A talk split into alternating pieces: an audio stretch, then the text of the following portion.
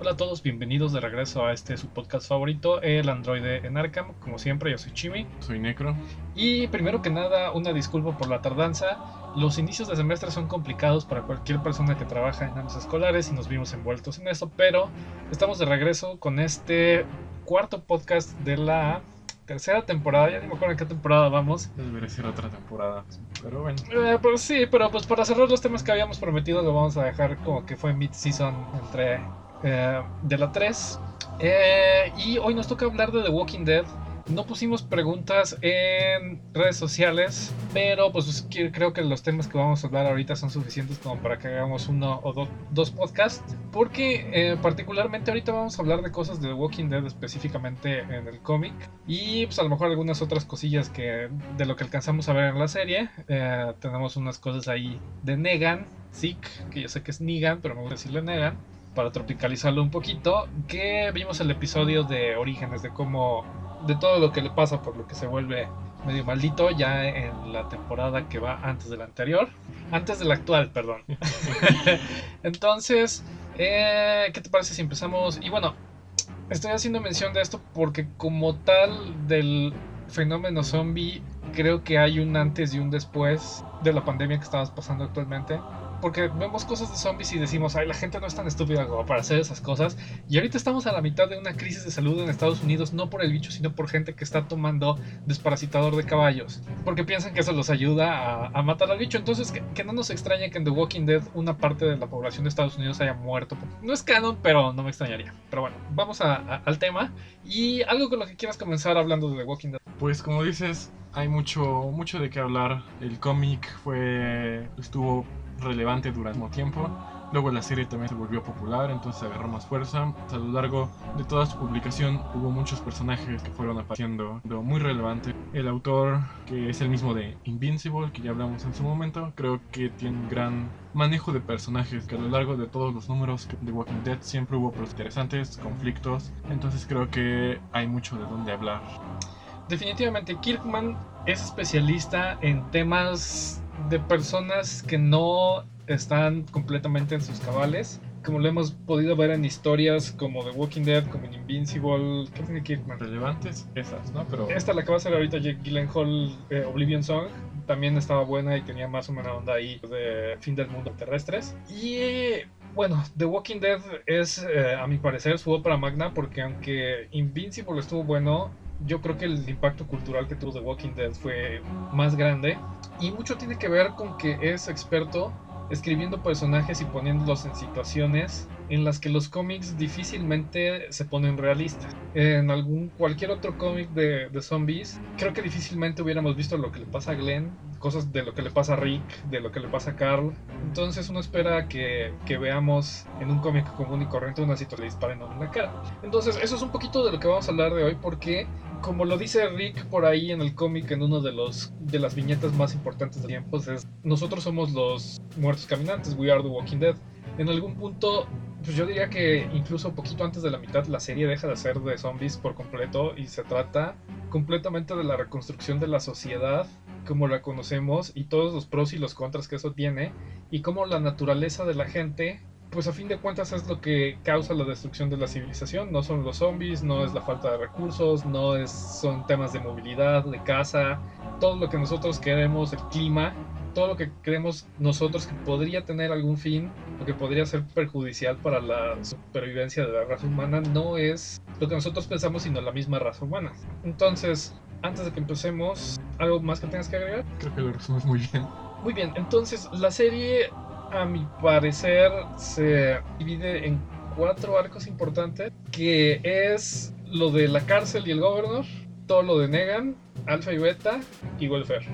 rasgos. E, esos son como los cuatro temas más importantes. Y bueno, todo lo del inicio, que es como que de donde la serie se agarró más y es de donde menos había carnita. Pues lo de Shane también resulta interesante, ¿no? Sí. Tal vez antes del gobernador Shane. Sí, el primer sociópata, que lo vamos a llamar así. Eh, bueno, ahorita tú nos definirás todo eso, ¿no? En cuanto a cuestiones de, de definiciones de crimen y todo eso. Y efectivamente, pero mira, a mí Shane no me parece tan importante en el cómic, pero en, en la serie tiene un papel muchísimo más importante porque John Berenthal es increíble en lo que hace, de verdad es un maldito.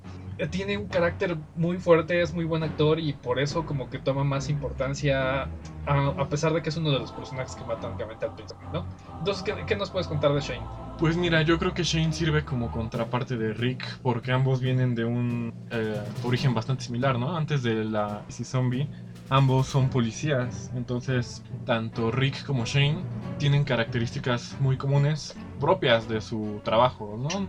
Parte de ser policía pues es saber defenderte, saber lastimar personas para proteger a la ciudadanía, uh, argumentativamente al menos. Pero entonces ambos tienen esta como función de proteger. Cuando Rick encuentra a Shane, pues prácticamente él es el líder, ¿no? Porque él es el que los cuida, el que los protege, el que los guía, el que les va dando estrategias, etcétera, etcétera. Entonces, cuando Rick llega, pues hay un conflicto entre ellos, además de lo de pues, ¿no?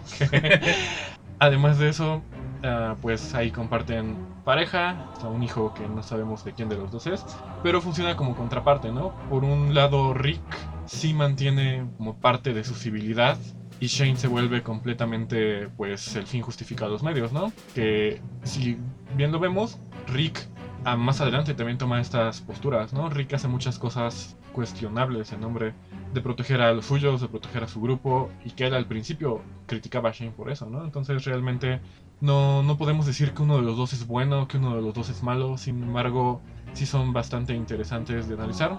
Porque algo que va a pasar en The Walking Dead es que técnicamente no existe el delito, porque el delito está definido por la construcción del derecho sociedad. Entonces en The Walking Dead el delito deja de existir.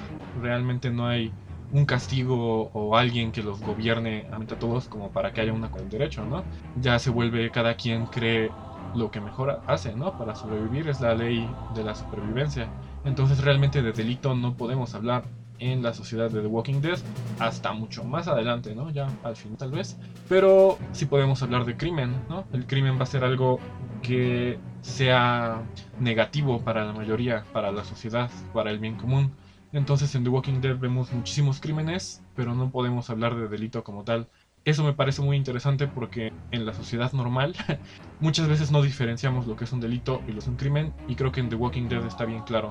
Deja de existir el delito porque ya no hay sociedad como tal, ya no hay derecho, ya no hay juzgados, ya no hay policías, simplemente hay crímenes, lo que le hace mal a la mayoría, en este caso al grupo de Rick. Entonces podemos empezar a ver cómo algunas conductas uh, son buenas para la mayoría, a pesar de que tal vez son violentas. Por ejemplo, retomando lo de la cárcel, Rick en un momento eh, tiene un conflicto con los que todavía estaban encarcelados y en un momento donde los zombies se meten a atacarlos, Rick mata a los que sabía que le iban a, provocar problemas más adelante, ¿no? Entonces eso no es un delito y tampoco podríamos decir que es un crimen porque Rick lo hace para el bien de su, de su sociedad pequeña que hay ahí, ¿no? Así que se vuelve muy interesante cómo estos conceptos se distorsionan bastante porque no hay una sociedad, solamente hay un pequeño grupo de sobrevivientes que Rick los va a proteger y los va a cuidar de la mejor manera que pueda. Excelente punto porque estaba pensando, se vuelve una super purga porque les eh, porque pasan dos fenómenos muy interesantes. Al primero, al decirles que ya no hay crimen, tiene un efecto en el de que pues mucha gente se destrampa y empiezan a cometer crímenes, delitos y todo un montón de cosas que vamos a ver ahorita que hablemos más adelante. Y el otro tema es cómo eso empieza a forjar el carácter de las personas y empieza a dividir la línea entre lo que está bien y está mal y lo transforma en lo que debo de hacer para sobrevivir y lo que y lo que no. O sea, ya no hay línea, ya no hay división y por eso mundo, todo el mundo hace lo que tiene que hacer y Rick principalmente empieza con una moral de que pues soy un policía que estuvo en el coma y se despertó y tengo que hacer todo bien, tengo que hacer todo bajo el libro eh, tuvimos la suerte de que Rick era uno de los policías buenos, entrecomillado, porque no sé si Shane hubiera matado a Rick, la historia de Walking Dead sería muy, muy diferente. Necesitamos What Ifs de Image. Eh, pero eh, definitivamente no solo regresa a un punto, bueno, sí, el sobrevivir a cualquier costo regresa a ser el origen primario del ser humano, ¿no? De que ya no hay leyes, ya no hay vida, ya no hay trabajo, ya no hay otra cosa, tienes que hacer lo que tienes que hacer para sobrevivir, es matar o ser matado. Entonces esto los pone en, puntos interesantes porque empieza a salir la verdadera naturaleza del, ser humano. Y es, no sé, muchas de las cosas que estábamos viendo a, a lo largo de los podcasts con Psychopath, eh, qué tanto el Estado de Derecho y las normas definen al ser humano y qué pasa en las mezquitas. Eh, entonces aparece gente como The Governor, aparece gente como Alpha y Beta, eh, pero también está el otro extremo, que es lo que hace muy bien Kirkman, que es decir que las cosas son completamente grises, que ni lo bueno es bueno, que ni lo malo es malo, que el que está haciendo la sociedad por su lado y se vuelve el líder autoritario y hace toda una matanza es malo pero luego pasamos a welfare donde hay gente que está intentando hacer su propia sociedad y aún así siguen habiendo cosas chuecas que al volver a nacer la sociedad eh, vuelven a aparecer temas como la corrupción, eh, el power play, que hay vacíos de poder, que eh, se empieza a pelear la gente por quién va a estar arriba, en lugar de construir... Y bueno, Rick, para bien o para mal, siempre fue como el estandarte de decir, pues vamos a volver a ser las naciones, vamos a escoger bien a nuestros líderes, vamos a repartirnos el trabajo, vamos a trabajar entre nosotros.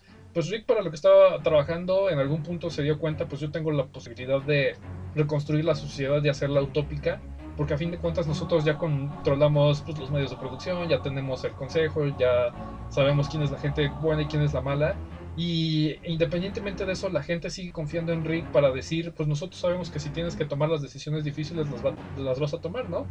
Eh, Rick corta mucha hierba, saca mucha gente mala, mucha gente a lo largo de la serie que se le empieza a poner pesada. Y aunque Rick intenta arreglar las cosas de buena forma, eh, pues siempre hay gente que se le pone pesada, ¿no? Entonces, ahorita vamos a hablar de eso porque también existen los otros, el, otro caso, pero quiero que llegamos un poquito a Negan, que es como la parte más gris de, de todo el, el cómic y de la serie. Pero bueno, algo que tengas que comentar del primer arco de Governor o de los personajes. Pues como bien mencionas, al principio lo que más resalta es eso, ¿no? Como al colapsarse la sociedad prácticamente sale la verdadera naturaleza de las personas en criminología tenemos este concepto que se llama crimino repelentes y impelentes. Entonces, de alguna manera, el hecho de saber que hay leyes, de saber que hay castigos, a la gran mayoría de las personas como que las controla para que no cometan crímenes. En The Walking Dead se pierde por completo ese crimino repelente que es la ley, el castigo, el derecho, y como resultado vemos todas estas conductas, como dices, el sobrevivir a cualquier costo. Entonces, por ejemplo, también vemos un grupo de caníbales, ¿no? Que mm, a las personas débiles o a los que no eran parte de su grupo los mataban, los comían porque pues ya no había comida. Entonces, también es un área bastante gris, ¿no? Podríamos decir que están haciendo daño, están sobreviviendo de alguna forma, ¿no?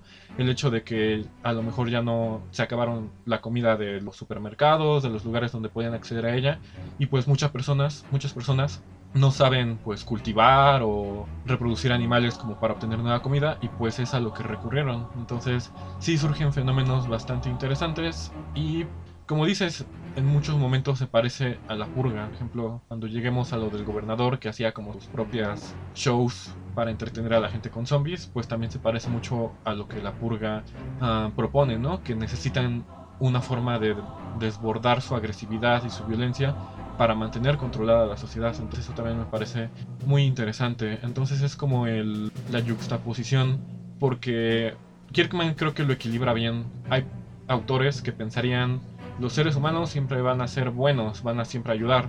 Y hay otros autores que piensan el hombre siempre va a hacer lo necesario para sobrevivir sin importar a quién pasa. Y creo que Kirkman lo equilibra bien, ¿no? Porque hay personajes que sí, como Rick, sobrevivo, pero intento ayudar a las personas en contraposición al gobernador, a Negan y a todas estas personas que por completo muestran lo peor de la humanidad. Y lo peor es que Kirkman nos hace pensar con The Walking Dead, nos hace reflexionar de que si lo que nosotros consideramos malo de verdad es malo, en puntos donde los personajes de la serie tienen que hacer lo que tienen que hacer para sobrevivir, y lo entiendes, ¿no? Porque uno se pone a pensar que si estuviera en su situación, Uh, yo sé que depende de cada persona, ¿no? Pero por ejemplo, los caníbales en algún punto dijeron, pues nos quedamos sin comida, ¿qué vamos a hacer? Pues vamos a empezar a comer a la, gente. El gobernador dice, pues la gente se me está empezando a motinar, ¿qué necesito hacer para entretenerlos, ¿no? Pues hacen eso de los jueguitos en la cancha de, de fútbol, que no necesariamente está bien. O sea, está bien desde el punto de que para mantener control, pues él tuvo eso pues, para mantener a la gente a su lado y, pues lo mismo, Negan, ¿no? En algún momento dijo, pues para tener control a esta gente y para que me consideren como el alfa, pues voy a tener que eh, pues hacer cosas como la que le hizo a. No me quiero adelantar, estoy, estoy, estoy en contenido. Pero igual con lo de Alfa y Beta, cae en un punto hasta como de idolatración religiosa, ¿no? De eso de que. No, no voy a poner religioso, lo voy a poner como culto. Porque está bien pensado eso de que se ponen las pieles como para mm, mezclarse entre los zombies, pero todo eso de que los hacen como hertz para empezar a atacar a la gente, te pones a pensarlo y es como que e, es algo como muy gringo hacer el, weaponizing de, de, la tragedia y es probar y probar y probar y probar mil veces el temple de las personas porque les pasan un montón de cosas bien malas a todos todo el tiempo y creo que Rick es el único que se sabe cómo. que tiene sus quiebres, pero no estoy seguro de que si todos estuviéramos en la posición de Rick no en algún de decir ya, a la verga, ¿no?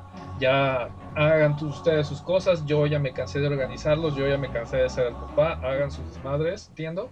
Y eh, pues depende del nivel de tragedias, ¿no? Por ejemplo, lo de Maggie. Maggie en algún punto tuvo sus dudas de si lo que Rick estaba haciendo bien. Pues por precisamente porque desde la posición del trauma, pues Maggie ya no sabía en qué confiar, se va de su lado y le dice, Rick, tú haz tu desmadre, yo voy a hacer el mío, vamos a tener uh, mutual agreements, eh, acuerdos mutuos y, pero hasta ahí va a llegar la cosa, ¿no? Entonces, incluso, pues Carl en algún punto le dice, pues papá, hay que tú, voy con, con la hija de, de, Maggie y todo eso. Entonces, cada quien llega a un punto en el que empieza a hacer su vida, pero lo que no quita es que pues todos tienen que hacer y tomar decisiones bien difíciles en el punto de que pues la supervivencia para matar para sobrevivir se vuelve muy normal en la serie. Eh, y bueno, tengo otras cosas que preguntarte de esto, pero algo que quieras comentar.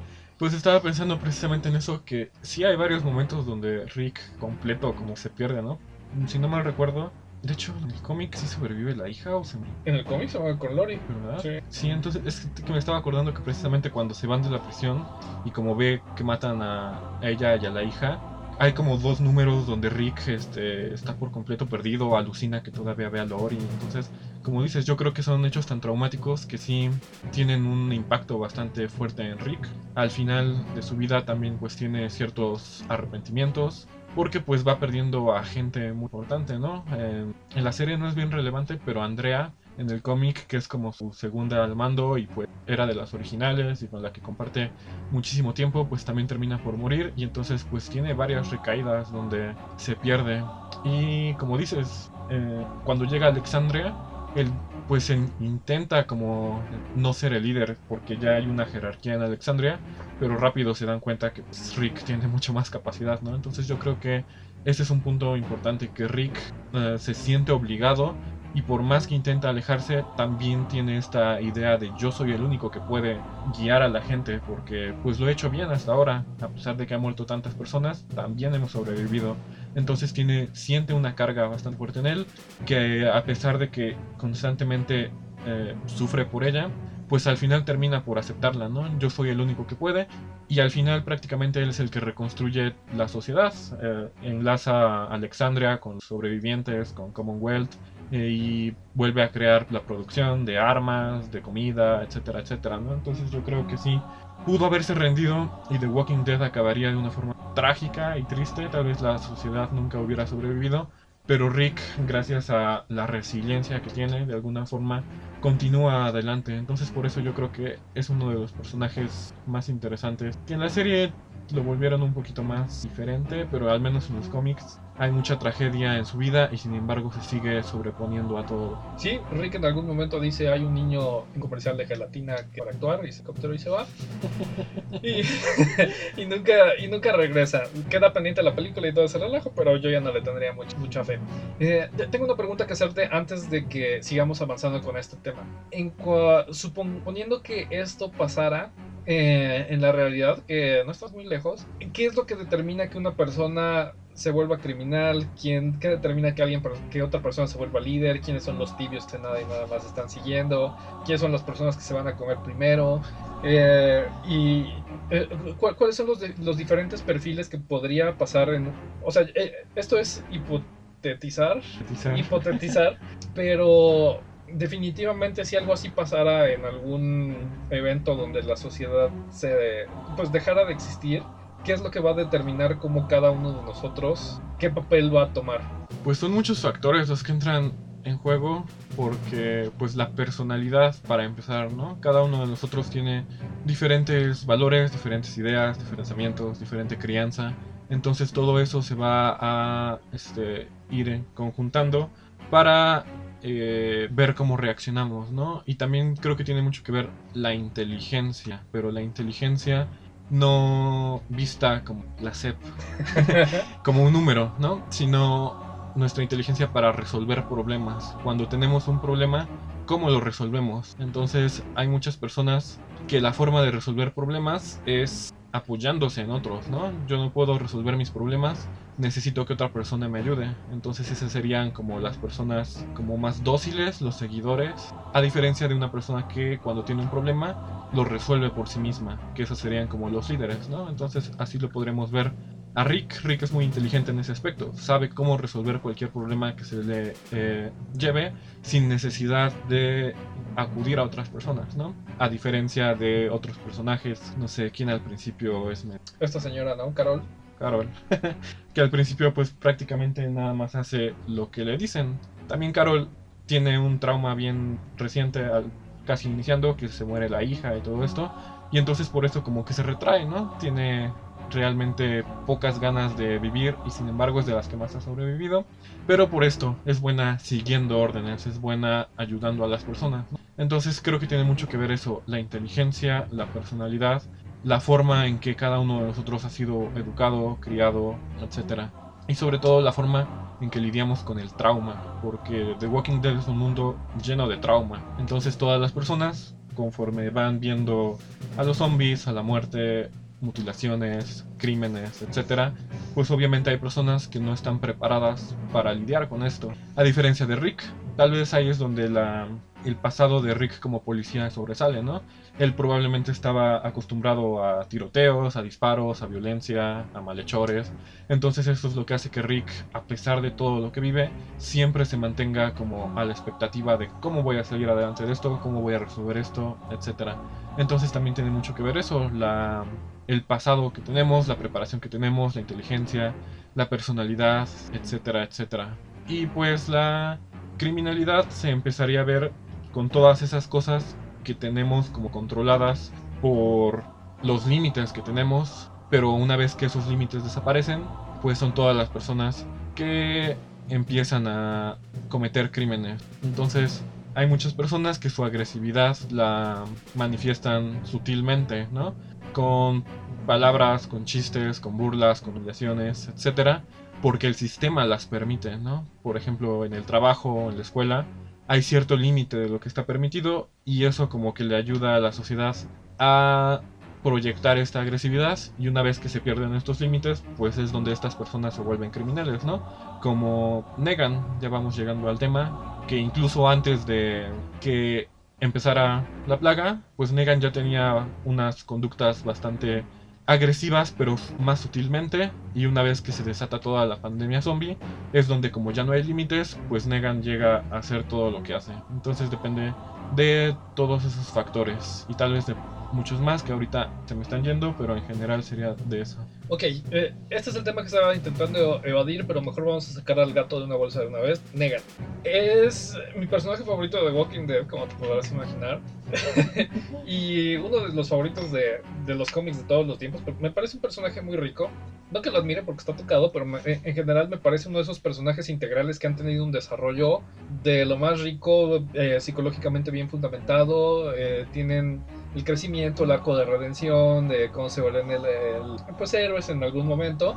Y, pero a lo que me quiero yo centrar es que primero no es alguien a quien debamos de admirar, ¿no? O sea, tiene muchas cosas muy malas y no podemos justificar el episodio de ese de donde te, te, explican por qué se convirtió así, pues porque como dices tú, desde antes ya tenía muchas malas conductas, ¿no? Que estaba engañando a la, con la hermana, que tenía que, problemas de ira, que golpeó a una persona en un bar, entonces, él, aunque él era un maestro de física, él ya tenía el perfil de agresividad, de que pues eh, descuidaba a la esposa, la esposa tenía cáncer y ya hasta que de verdad como que se rompe el, eh, ¿cómo le podemos decir? El parteaguas es que pues, cuando el esposo se muere, se descontrola, va y mata a los que tuvieron detenidos con la cina y todo eso. Pero pues a fin de cuentas son problemas que se buscó él solo. Eh, intentó asaltar a los que le dieron la medicina, lo trataron bien y todo eso. Y pues eventualmente se convierte en el Negan, ¿no? Que pues se deschaveta completamente en el sentido de que eh, se me hace medio mamón, pero eh, justifica aquí eso de que un hombre que no tiene nada que el más peligroso, ¿no? Porque él ya perdió lo que tenía que perder y pues puede hacer todo el mal que quiera. Eh, y pues va a haber gente que va a ver eso digno de, imitar o de alabar, de seguir. Pero pues primero, o sea, ¿qué puede pasar para que, o sea, alguien no le hace a Glenn una persona normal que haya pasado bajo circunstancias, ¿no? Definitivamente debe de haber un perfil violento. Entonces, ¿Qué, ¿Qué, nos puedes contar de Negan? Desde el antecedente, eh, en lo que se convierte, y vamos a dejar para un poquito más adelante eh, el arco de la redención, que pues tiene mucho que ver con lo que habíamos hablado de la reinserción social y el tratamiento psicológico de no alienar a las personas, o sea, de castigarlas y luego reintegrarlas, pero vamos a dejar eso un poquito más hasta adelante porque es lo que me parece más interesante. Entonces, ¿qué nos tienes que, decir de, Negan fase pues mencionas varios aspectos. Primero, antes de que inicie toda la plaga zombie, ¿no? Efectivamente, Negan lo suspenden o pierde su trabajo porque pues tiene un enfrentamiento ahí físico con otra persona, lo de su esposa y algo que también es bien particular, creo que no se nota tanto en la serie, pero Negan dice un buen de groserías, la forma en que lo escriben en el cómic son prácticamente tres groserías y una palabra normal, entonces eso sí, siempre me ha gustado porque no ha de ser fácil escribir un personaje así, entonces también es una de las cosas que destacan mucho de Kirkman y que le dan su personalidad. De alguna forma Negan es puras groserías, pura violencia, porque es lo que lo compone como personaje. Y entonces Negan es agresivo antes de la pandemia zombie. Lo que pasa con Negan es que se da cuenta que esa agresividad sirve de algo en el mundo post-zombies, ¿no? Porque probablemente es algo que le hizo la vida más difícil cuando la sociedad funcionaba, ¿no? Lo de su trabajo, lo de su esposa. Pero lo que pasa con él es que se da cuenta de que en este nuevo mundo la agresividad le va a servir de algo. No solamente para sobrevivir él, sino para obtener seguidores. Como decíamos hace rato, muchas personas no tienen la capacidad de defenderse por sí mismas, entonces van a buscar a otra persona que lo haga por ellas. Y Negan se aprovecha muy bien de esto. Negan va a ser el protector, la persona que está dispuesta a matar gente por sus suministros, a matar zombies, a torturar personas, que pues obviamente no todas las personas son capaces de hacer esto, pero en el mundo post-zombies reconocen que es necesario muchas veces. Entonces Negan se aprovecha bastante bien de eso, de que las personas lo ven como un salvador, por eso se llaman así, los salvadores, ¿no? Se aprovecha de esta idea de que necesitamos a alguien que nos proteja alguien que tome las decisiones difíciles por nosotros y Negan pues está dispuesto a tomarlas. Más allá de si tiene algo que perder o no, creo que Negan pues quiere vivir más allá de lo que haya perdido o de lo que no. Una persona que ya no tiene nada que perder pues sería un poco menos estratégica como Negan, ¿no? Porque Negan también es muy buen estratega, sabe exactamente muy bien, por ejemplo en el momento de Glenn, él pudo haber escogido a cualquier persona, pudo haber escogido a Rick, pero no, sabía que Rick también era un punto importante, una herramienta necesitaba utilizar. En el cómic también empieza como a encariñarse o a tener una relación con el hijo de Rick. Carl. Carl, porque también sabe que Carl, siendo el segundo de Rick, pues tiene una gran forma de interferir por él, ¿no? Entonces, Negan sí tiene mucho más pensamiento del que muchas veces llegamos a considerar. Podríamos pensar que solo es una persona agresiva, violenta, pero no, Negan también tiene mucha inteligencia al respecto. Y que también es de lo que se sabe aprovechar bastante bien. Y algo que también me parece bastante relevante de Negan es que, por ejemplo, a diferencia de el gobernador, Negan sí tiene ciertos límites. Porque me acuerdo que en el cómic hay un momento donde uno de los suyos intenta violar a una mujer y Negan lo detiene. Le dice, oye, nosotros no somos animales. y suena chistoso porque Negan mató a batazos a Glenn hasta más no poder. y sin embargo todavía tiene límites morales, ¿no? Hay cosas que no haría, como violar, como lastimar niños, etc. Entonces Negan es un personaje bastante complejo en ese aspecto porque sí es una persona agresiva, es una persona violenta, pero también es una persona que reconoce la utilidad de lo que está pasando a su alrededor. No solamente es matar por matar. Em, Negan de verdad quiere sobrevivir y quiere que los suyos sobrevivan. Protege constantemente a los suyos. Mientras le den lealtad, mientras le den lo que necesita de ellos, Negan es un buen líder, argumentativamente, comparado con Rick, ¿no? Ambos son líderes de sus propias facciones y ambos han sobrevivido pues una gran cantidad de momentos. Tuvieron que conseguir comida, tuvieron que defenderse de los zombies, etcétera, etcétera. Entonces, aunque lo vemos más agresivo y más violento, es funcional. Negan cumple con su objetivo, que es el de salvar a los suyos, de proteger a la gente, etc. Entonces, incluso hasta cuando conoce a Rick, pues le da una opción. Danos suministros y nosotros te protegemos. Entonces no es realmente ir a la violencia directamente, como el gobernador lo hubiera hecho, ¿no? El gobernador hubiera llegado y matado al grupo completo. Negan todavía intenta dialogar, intenta intercambiar, porque reconoce que hay necesidades que mutuamente se pueden cumplir. Entonces, todo eso es algo bastante interesante en Negan. Y pues obviamente también hay un pequeño factor de estar trastornado, porque lo del bat, ¿no? Él en su bat literalmente ve a, su esposa, entonces es una forma de aferrarse, de alguna manera es como un mecanismo de defensa. Para no perder por completo la cabeza, una pequeña parte de mí se va a disociar que va a ser el bat. Entonces el bat es un símbolo de que Negan estuvo a punto de perderse, ¿no?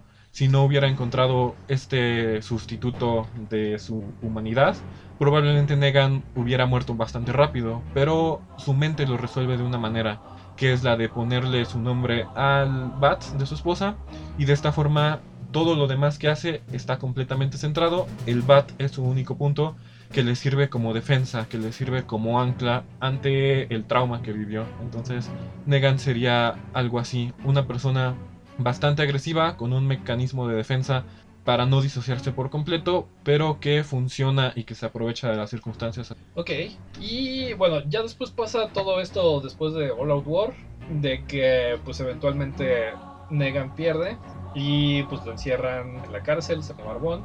Y eh, pues pasa lo que tiene que pasar, eh, como en todo buen shonen, que sale un villano que es peor y tienen que revivir a Freezer para agregarlo al equipo.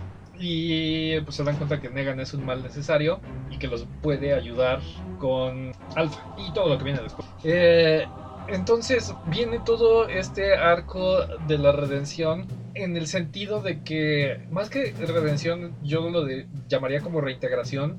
Negan utiliza la violencia porque no conoce otra forma y eventualmente pues empieza a conocer a Rick y pues ve que hay una manera correcta de hacerlo y que la redención puede ser no a través de la violencia, sino de unirse a ellos y ser útil, tener un lugar en la sociedad, poder contribuir y todo ese relajo. Y como todo buen estratega, pues no sé, eh, tenemos muchos ejemplos en medios populares. Por ejemplo, ahorita estoy pensando como en Titans, que agarran al espantapájaros de consultor pues muchas de estas cosas pasan en, The Walking Dead, donde pues dicen necesitamos el punto de vista de Negan, porque Negan es el que, pues a fin de cuentas, nos puso la chinga de nuestras vidas, ¿no? Entonces él ha de tener una buena perspectiva y nos la va a tener que dar porque sabe que si nosotros caemos es con nosotros. Entonces, ¿qué, qué, nos puedes contar de, del arco de redención de, de Negan o de la reintegración? ¿Tú, ¿Tú qué crees que fue lo que pasó con Negan que lo hizo a adoptarse, que es para donde va la serie, ¿no? Que, que, vimos al final del episodio, que pues ya están empezando como a tirar pistas de que Negan se va a volver parte. Sí, pues creo que tiene mucho que ver con lo que mencionábamos hace rato, de que la agresividad de Negan tiene una utilidad, y Rick también reconoce eso, nuevamente Rick siendo Rick. Al final de la guerra con Negan, pudo haberlo matado, bien fácil, ¿no? Ya estaba todo dispuesto para que muriera Negan y Rick decide encarcelarlo. Entonces es una decisión bastante polémica, pero que tiene sentido. Nuevamente Rick ve que Negan les puede ser de utilidad. Entonces así como en su momento él usó a Rick y le salvó la vida porque vio que tenía una utilidad, se invierte en los papeles. Rick ahora también reconoce Negan fue una amenaza, pero todavía tiene cierta utilidad. Y lo que te decía, tiene ciertos límites. Todavía puede obedecer a las personas. No es como el gobernador que ya está completamente perdido en su delirio de grandeza. Negan todavía tiene disposición de trabajar con otros, ¿no? Entonces Rick utiliza esto a su favor para ah, enfrentar la nueva amenaza. Que eventualmente también eh, la solución es te perdonamos la vida, pero lejos de nosotros, ya no te queremos en nuestra sociedad, lo aíslan, ¿no? Entonces también ese es un punto importante. Rick lo utiliza y después de que ya no existe la amenaza de los skinwalkers o como quiera que se llamen, le dice pues muchas gracias, pero lo más que puedo hacer por ti es decirte que te vayas y que ya no estés con nosotros, porque también reconoce que por ejemplo Maggie nunca podría coexistir con él y le hizo mucho daño a muchas personas. Entonces la solución es dejarlo ir, dejarlo ir, que también me parece bastante interesante porque es este perdonarle la vida pero ya no permitirle que se integre a la sociedad. Entonces eso es un castigo en sí mismo bastante cruel por parte de Rick. En lugar de matarlo, que sería lo más fácil, es pues tú vas a tener que seguir sobreviviendo como antes. Nosotros estamos reconstruyendo la sociedad, tú sabes lo difícil que fue, ahora te vamos a negar esa posibilidad. Entonces de una forma, Rick es más cruel de lo que podríamos imaginar en ese aspecto, porque matarlo hubiera sido mucho más fácil que volverlo a soltar a pues todo lo que han estado viviendo, ¿no? Rick y los suyos pues ya pasaron por esa etapa y ya no, por ejemplo, sufren hambre, ya no sufren frío, ya tienen por lo menos una estructura social en la cual pueden apoyarse y a Negan lo, prueba, lo priva de todo eso. Entonces sí es una forma que podríamos pensar que es piedad, pero también lo podríamos ver como un castigo mucho más cruel hacia Negan por parte de Rick. Entonces lo termina por utilizar y ya que no es útil, lo deja irse. Entonces más que un arco de redención, como lo mencionas tú, creo que es un arco de voy a aprovecharme de esta persona hasta que ya no me sea útil. Y por eso Rick ah, le perdona la vida a Negan, porque es útil, pero también ambos reconocen la agresividad de Negan va a tener una fecha de caducidad. Si yo quiero reinstaurar la sociedad y todavía tengo a alguien como Negan, pues no va a ser útil en esa sociedad que yo quiero. Entonces también por eso lo deja ir tiene una utilidad y cuando deja de cumplir su utilidad, lo deja ir. Entonces yo vería así esta redención, entre comillas, de Negan. Ok, está bien, ahí está correcto.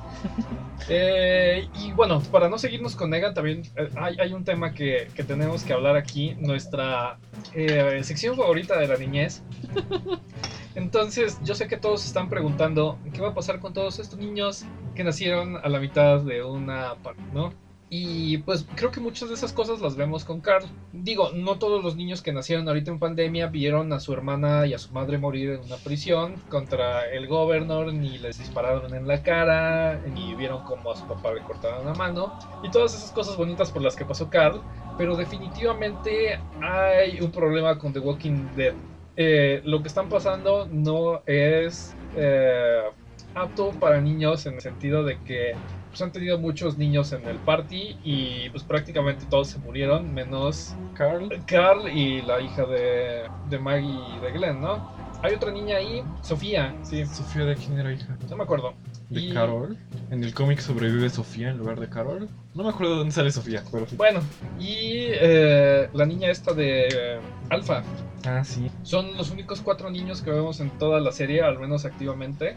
Pero, ¿qué nos puedes decir de todos estos niños que crecen fuera de, ambientes sociales, que crecen... bueno, ya lo hemos hablado anteriormente, pero pues para la gente que a lo mejor nada más ha escuchado este podcast, eh, pues Carl crece en ambientes de violencia, estuvo cuando le reventaron la cabeza a batazos a, a Glenn, eh, vio matar, vio morir a un montón de gente, se les murió Andrea, eh, y bueno, han pasado un montón de cosas ahí que pues, eventualmente se muere Carl, ¿no? En la serie sí, en el cómic no. Ah, bueno, sí.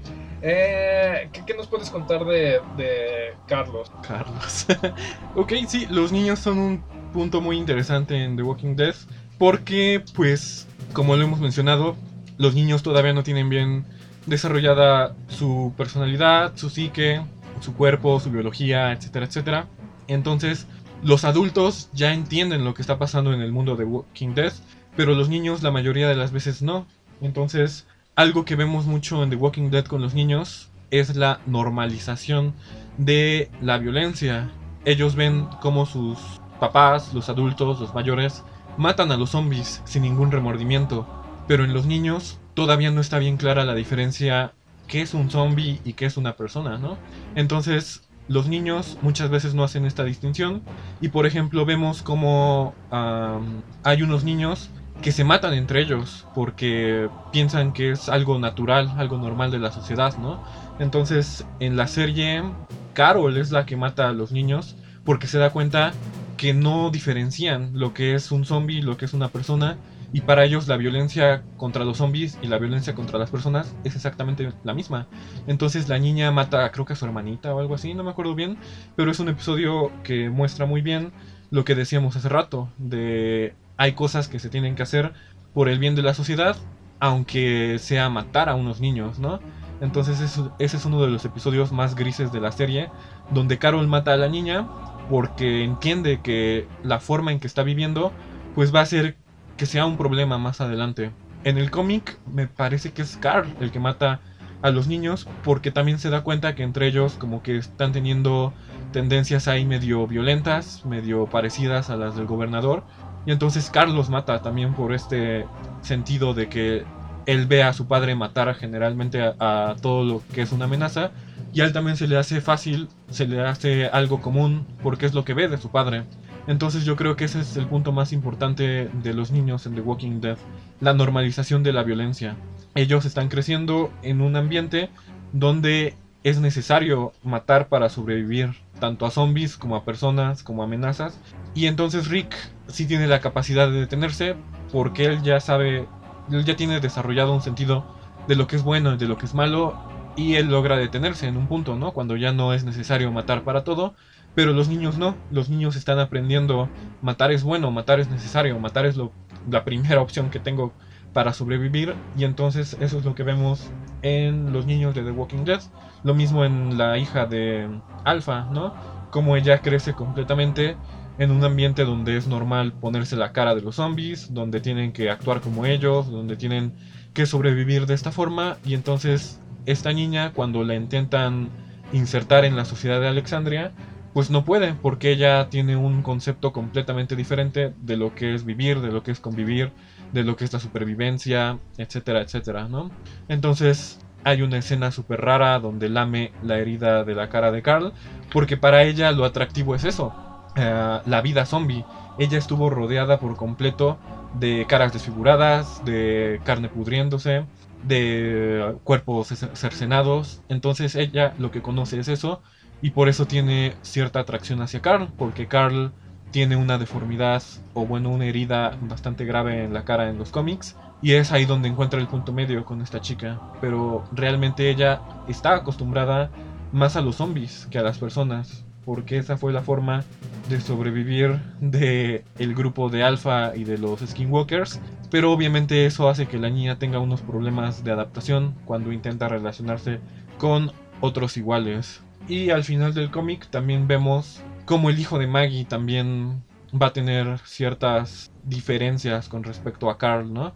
Carl, a pesar de que sufrió violencia y traumas y le dispararon en la cara y perdió a todos los que se quería, tenía la influencia positiva de Rick, ¿no? De liderazgo. En cambio, al final vemos que conforme la sociedad ya se va como reacomodando, pues prácticamente el hijo de Maggie ya no sufrió ninguno de estos este, problemas. El hijo de Maggie prácticamente nació siendo de la realeza, era el hijo de la líder de su comunidad y entonces vemos como el hijo de Maggie empieza a desarrollar otra vez ciertas conductas como de corrupción, de aprovecharse de los demás, de ser superior, etcétera, ¿no? Entonces, creo que sí es muy interesante cómo los niños en The Walking Dead pues son los que más sufren porque no tienen la atención ni la referencia ni el desarrollo normal de su vida. Nuevamente como en Attack on Titan, pues en lugar de estar viviendo su infancia, están viviendo uh, una batalla por sobrevivir, están viviendo violencia múltiple, están viviendo cambios de liderazgo, de sociedad, etc. Y pues sí se ve reflejado mucho en todos los niños de The Walking Dead. Carl siendo ahí la excepción, un poco gracias a Rick, gracias a Andrea, que todavía lo logran como rescatar y salvar. Pero todos los demás niños que vemos en The Walking Dead pues sí acaban teniendo destinos bastante trágicos precisamente por esto, porque normalizan la violencia, no saben lo que está pasando a su alrededor y únicamente siguen las pautas de los adultos alrededor. Ok, y bueno, por eso es importante que si nos están escuchando y tienen niños, eh, ahorita no van a tener el contexto de cómo funciona la vida afuera, ¿no? Yo siento que hay niños que están entre, ¿qué te gusta? Entre 6 y 10 años, que pues para empezar, los que empezaron a ir a la escuela y no tienen ni idea de cómo es estar en un salón de clases, ¿no? Les va a hacer la falta de referencia del mundo de afuera, de conocer otras personas, nada más a sus papás y todo. No les estamos diciendo que saquen a sus hijos al parque, a que todo eso, pero eh, que tengan en cuenta que, pues, el contexto que tengan ahorita durante el encierro los va a marcar eh, de manera mm, muy significativa a futuro, ¿no? Entonces, abusados con eso. Y ya para terminar, porque yo veo que ya estamos cerca de, de la hora, el último tema, que, bueno, nos falta un montón de cosas, ¿no? Nos falta Dwight, nos falta Mission, nos falta, eh, pues a lo mejor Andrea. Tyrese. Tyrese, ajá, eh, Jesús y todas las personas que se vuelven importantes que son como eh, lieutenants de Rick alrededor de la serie. Eh, pero creo que lo más importante ya para cerrar es welfare, ¿no? Eh, The Walking Dead nos supone que eventualmente Rick va a dar con una sociedad que ya está hecha y derecha, constituida, que dependiendo de las habilidades de cada persona ya les dieron un trabajo, que hay poderes, que hay leyes, que hay housing, que todos tienen alimento y todas esas cosas. Y de nueva cuenta lo que hace The Walking Dead es cuestionar la estructura social funcional porque Michonne llega con todo esto y dice, te vamos a dar chamba de abogada, vas a tener tu hija, vas a tener casa, vas a tener comida, te va a ir, va a estar todo bien chingón. Y dice Michonne, ah, pues va. Y llega y ve que hay un desequilibrio de poder, pero machín, ¿no?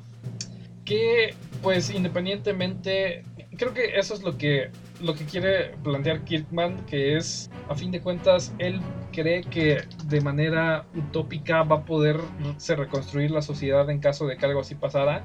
Pero la verdad es que si pasara un evento que destruyera la sociedad como la conocemos, al momento de que se reconstruya va a terminar siendo exactamente igual que la que tenemos. Entonces, ¿qué, qué, nos puedes contar de Welfare?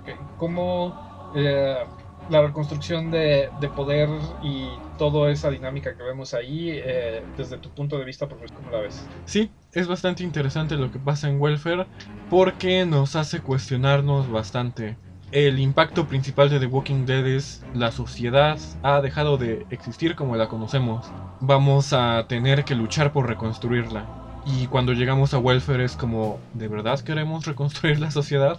Cuando otra vez están volviendo a surgir todos estos problemas, todas estas diferencias, todas estas uh, disparidades, escaseces, etcétera, etcétera, ¿no? Entonces, ese es el punto de welfare, hacernos cuestionar qué tanto la sociedad necesita volver a ser lo que era, si nuestra sociedad originalmente pues tenía bastantes vacíos hacia muchísimas personas, ¿no? La división de trabajo, de bienes, de clases sociales, etcétera, etcétera. Entonces aquí podríamos verlo como este un fenómeno social. Hay un autor que se llama Durkheim que dice que el crimen es parte natural de la humanidad, que es como nuestro estado uh, predeterminado, que siempre vamos a tender a volver al crimen. Entonces creo que Welfare eh, ejemplifica muy bien esta teoría, que realmente no importa qué tanto cambio haya en nuestra sociedad, siempre vamos a tender a volver a, de alguna manera, el crimen, a que haya diferencias, a que haya corrupción, a que haya políticas que no favorecen a todos, etc. Entonces, es una idea que sí, pues puede ser funcional, pero obviamente no es como lo ideal que queremos después de haber vivido el apocalipsis zombie volver a trabajar 12 horas para mantener a la clase política, pues no es como la idea que muchos tendrían de salvación, ¿no? Muchos podrían pensar, estábamos mejor con los zombies, a lo mejor eh, teníamos que luchar por nuestras vidas, pero por lo menos sí había igualdad, ¿no? Todos aportaban algo, a diferencia de Welfare, donde nuevamente no importa tanto lo que eres, sino un título, sino lo que aportas, etc. Entonces sí es una, un fenómeno bastante interesante que pues no hay forma de asegurarlo porque tendríamos que ver realmente la sociedad destruida para ver si de veras tendemos nuevamente a eso. Pero pues sí, hay muchos autores que creen que efectivamente el estado natural del ser humano es la criminalidad, es siempre volver a este estado donde va a haber personas que ah, tengan mejores oportunidades, personas que tengan menos oportunidades, desigualdad, injusticia, violencia, crimen, inseguridad, etcétera, etcétera, ¿no? Entonces, ese es el punto sociológico de la criminalidad, como a la hora de organizarnos vamos a atender nuevamente a eso, ¿no? Entonces, ese es el punto de welfare. La criminalidad es el estado natural de el ser humano y nuevamente vemos otra vez la diferencia entre criminalidad y delito. En welfare ya existe el delito porque ya hay abogados como Michon, ya hay jueces, ya hay poderes políticos, entonces ya hay delito. Pero pues también el crimen sigue siendo cómo se separa a las personas, cómo se les segrega, cómo se hace una diferenciación entre las que están preparadas y las que no, etcétera, etcétera. Entonces en welfare nuevamente al haber sociedad ya hay nuevamente delito, pero los crímenes siguen siendo prácticamente los mismos que vemos hoy en día. Entonces, ese es mi punto de vista sobre welfare. Muy bien, eh, estoy completamente de acuerdo. Eh, welfare hace muy bien en decirnos que el constructo de sociedad que tenemos actualmente no es el ideal y estaríamos definitivamente mejor con... Bueno, no lo quiero decir. Ah, ah, hay una frase por ahí que decía que estaríamos mejor con alguien y ya vimos que no. Entonces, eh, sí, que, definitivamente yo creo que Kirkman estaría muy feliz si nosotros ahorita viviéramos en granjas trabajando todo el mismo, eh, haciendo trabajos equitativos, que todos viviéramos igual, que todos tuvieran nuestra misma casita que en comuna. Y pues creo que eh, eso es todo por este podcast. ¿Tienes algo más que agregar? Siento que estuvo muy completo y que nos faltaron un montón de, de cosas y de situaciones de las que podríamos hablar. A lo mejor eh, lo primero que tendría yo que hacer sería recomendarles el cómic de The Walking Dead. Nosotros dejamos de ver la serie porque nos aburrió, porque había muchos episodios, eran puros diálogos así de... Hola, Rey. Hola, Andrea. Vamos a hablar bien lento. Porque tenemos que hacer una hora. Ok, y, luego pasaban caminando y, estaba el Darryl en el bosque. y cosillas así, y es como que, ay no se, tardan menos en leer todo el cómic que en lo que llegan a la tercera temporada. Entonces, eh, búsquenlo. Creo que Camite lo acabó. Sí, no estoy seguro. Camite es un misterio. Eh, si pueden encontrar algo de Camite ahorita desde el principio, yo creo que hacer The Walking Dead, hacer de lo que mejor se, se ha vendido. Entonces, échenle una leída. De verdad está muy interesante. Y más si están estudiando temas así como de psicología, crimen y todo eso. Kirkman es muy bueno. Eh, plasmando ese tipo de, de bibliografía y de comportamiento psicológico, neurológico y sociológico. Y bueno, ¿algo para cerrar, Roy? No, efectivamente lean el cómic que es mucho más relevante porque la serie se toma muchas libertades creativas y pues también ya hay como tres spin-offs sin tanto rollo, pero al menos el cómic es mucho más directo de leer y como que está mejor construido. Sus personajes tienen mucho más sentido porque como lo decías hace rato, el momento épico de nosotros somos los muertos caminantes también pasa en la serie, pero en la serie no tiene nada de sentido y en cambio en el cómic está bastante bien justificado y lo retoma también ya en los números finales Rick retoma esto de nosotros no somos los muertos caminantes, ¿no? Y entonces te hace como darte cuenta de todo el camino, de todos los cambios que van pasando como personajes, como sociedad, etcétera, etcétera. Entonces sí, efectivamente el cómic es mucho mejor, si pueden leerlo, háganlo, no, no tiene ah, momentos que sean relleno, no hay desperdicio, entonces el cómic es bastante bueno, pasan muchísimas cosas, como ahorita dijimos, no podemos hablar de todo lo que pasa en el cómic porque hay muchísimos momentos impactantes que definen a cada uno de los personajes eh, y pues hay muchísimos de los que no hablamos que también tienen un desarrollo bastante interesante. Ezequiel, como Eugene, como Michonne, entonces sí hay muchísimos aspectos que no podemos tocar y que nos faltaron que también son muy interesantes de analizar. Sí, pues de ser necesario haríamos otro podcast o un stream ahora sí en el que resolveríamos preguntas más específicas de salieran dudas de aquí. Eh, yo estaba haciendo el podcast y me salieron un montón de dudas y hay cosas que tengo que revisitar y hay cosas que me gustaría preguntarte más adelante. Pero pues por lo mientras eso sería todo. Muchísimas gracias por escucharnos. Ahora sí, el que sigue, nuestro siguiente podcast va a ser Castlevania de la serie de Netflix. Esa sí ya está terminada. Eh, les recomendamos darle una vista ahorita de una vez. Está muy buena. Hay un montón de temas que tenemos que tocar ahí. Uno pensaría que son hombres lobo y pelear contra Drácula y todo eso. Pero eh, pues tenemos a Lucar eh, llorando después de que mata a su papá, ¿no? y, y, todo el, el, discurso, el verdadero protagonista es son Héctor y el otro que Isaac. Isaac. Entonces hay un montón de cosas psicológicas profundas, criminales, bien ahí, bien acá. No nada más es pura pelea hay unos temas eh, muy fuertes y muy importantes en Castlevania. Entonces, si van a escuchar el próximo podcast, les recomendamos que se echen las tres temporadas que hay ahorita en Netflix. O bueno, que vean todo lo que hay en Netflix antes de que pasemos al de eh, Rondo Symphony. Y eso ha sido todo por esta ocasión. Muchísimas gracias por escucharnos. Eh, saludos pues a los que siempre nos escuchan. Saludos a, a Dafne, saludos a Rafa, saludos a Samia Pao. Eh, eh, saludos a, Grecia y a, Diego y a todas las personas que nos escuchan ahí de mi lado en, twitter.com. Roy. Tiene tanto que hacemos que ya ni me acuerdo quiénes son nuestros oyentes regulares, así que yo saludos a Luis, a Cari, a Mario, a Avi, que creo que son nuestros oyentes habituales y a todos los demás que nos escuchan, muchas gracias. Saludos a mi mamá que siempre nos reclama que a veces se nos olvida. Saludos mamá. Eso es todo, eso ha sido todo por este episodio. Muchísimas gracias por escucharnos. Yo soy Chimi. Yo soy Necro. Y nos vemos la próxima. Gracias.